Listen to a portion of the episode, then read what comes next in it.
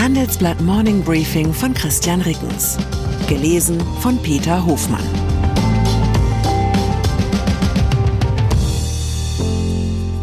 Guten Morgen allerseits. Heute ist Mittwoch, der 7. Februar 2024. Und das sind unsere Themen. Agrarexporte. Kiew feiert Erfolg im Schwarzen Meer. Bilanzcheck. Starke Siemens-Zahlen überzeugen. Mit einer Ausnahme.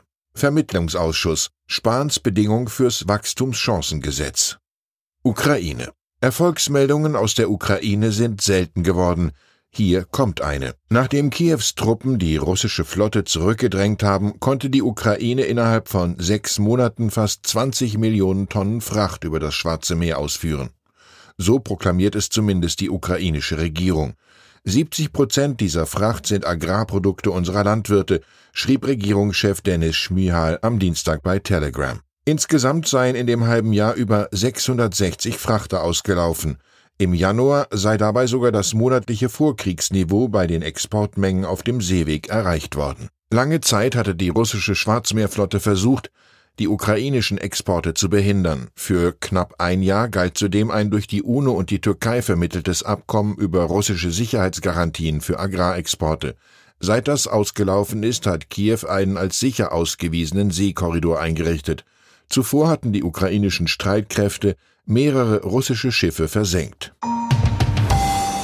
USA die für die Ukraine wichtigste Frontlinie verläuft derzeit allerdings nicht durchs Schwarze Meer, und auch nicht im Osten des Landes an der Grenze zu Russland, sondern quer durchs amerikanische Parlament.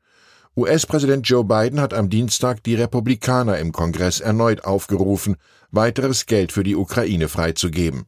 Wir können jetzt nicht weglaufen, denn das ist das, was Putin will.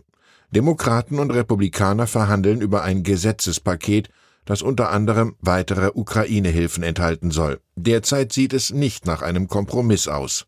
Biden macht dafür auch Ex-Präsident Donald Trump verantwortlich. Dieser rufe laufen Kongressabgeordnete an, um ihnen für den Fall der Zustimmung Konsequenzen anzudrohen. Biden hat beim Kongress 61 Milliarden Dollar für die Ukraine beantragt. Diese Summe würde laut dem Weißen Haus ausreichen, um den Bedarf der Ukraine zumindest bis Ende 2024 zu decken. Verteidigung. Rüstungsfirmen erleben durch den Ukraine-Krieg eine Sonderkonjunktur. Die kommt auch dem Augsburger Panzergetriebehersteller Renk zugute. Das Unternehmen stockte das Volumen seines Börsengangs um 50 Millionen auf eine halbe Milliarde Euro auf. Aktien im Wert von 100 Millionen Euro gehen allein an den deutsch-französischen Panzerhersteller KNDS, einen der größten Kunden von Renk. KNDS hält damit 6,7 Prozent an Renk und hat sich das Recht einräumen lassen, später bis auf eine Sperrminorität von 25 Prozent aufzustocken. 27 Prozent der Aktien sind künftig im Streubesitz.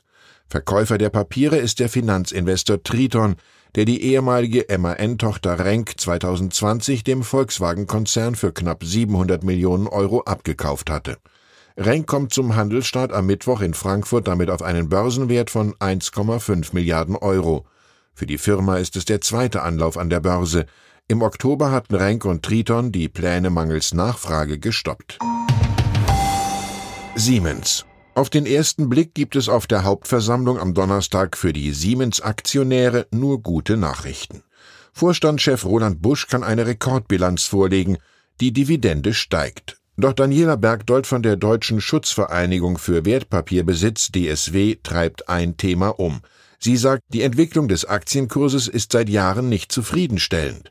Die Siemens-Aktie habe seit Bushs Antritt vor drei Jahren zwar mit einer Performance von gut 33 Prozent Zuwachs den DAX geschlagen, die Wettbewerber Schneider Electric plus 55 Prozent und ABB plus 74 Prozent hätten sich aber besser entwickelt. Der Handelsblatt Bilanzcheck zeigt, dass sich der grundlegende Siemens-Umbau mit der Abspaltung der Energiegeschäfte für den Konzern ausgezahlt hat. Ausnahme war die börsennotierte Tochtergesellschaft Siemens Healthineers. Bei dem Medizintechnik-Spezialisten stagnierten die Umsätze bei 21,7 Milliarden Euro. Verantwortlich dafür war vor allem das Ende des Corona-Testbooms. Der operative Gewinn sank von 3,4 auf 2,5 Milliarden Euro. Luftverkehr. Neue Erkenntnisse gibt es zum Horrorflug einer Boeing 737-9 MAX von Alaska Airlines. Am Wandteil, das sich in der Luft von der Passagiermaschine löste, fehlten offenbar gleich mehrere Sicherungsschrauben. Dies geht aus einem vorläufigen Gutachten zu dem Vorfall vom 5. Januar hervor, das die Verkehrsbehörde NTSB am Dienstag veröffentlichte. Bundesregierung die Unionsseite blockiert derzeit im Vermittlungsausschuss zwischen Bundestag und Bundesrat das Wachstumschancengesetz der Ampelkoalition, das Steuerentlastungen für Unternehmen vorsieht. Jetzt ist klar, welche Bedingungen CDU und CSU stellen. Sie wollen dem Gesetz nur zustimmen, wenn sich die Bundesregierung zur Rücknahme der Kürzung bei den Agrardieselsubventionen verpflichtet, heißt es in der Erklärung, die dem Handelsblatt vorliegt. Fraktionsvize Jens Spahn, der die Verhandlungen für die Unionsseite führt, sagte dem Handelsblatt, die Landwirtschaft sei ein wichtiger Teil der deutschen Wirtschaft. Wer Wachstum wolle, dürfe auch hier keine Steuern erhöhen. Regierungsbildung. In den Niederlanden sind rund zehn Wochen nach der Parlamentswahl die Koalitionsgespräche geplatzt. Die Mitte rechts stehende NSC hat sich aus den Beratungen zurückgezogen. Das macht es für den Rechtspopulisten Gerd Wilders schwer, wie geplant eine Koalition unter seiner Führung auf die Beine zu stellen. Wilders ist auf Partner angewiesen, um eine Regierungsmehrheit bilden zu können.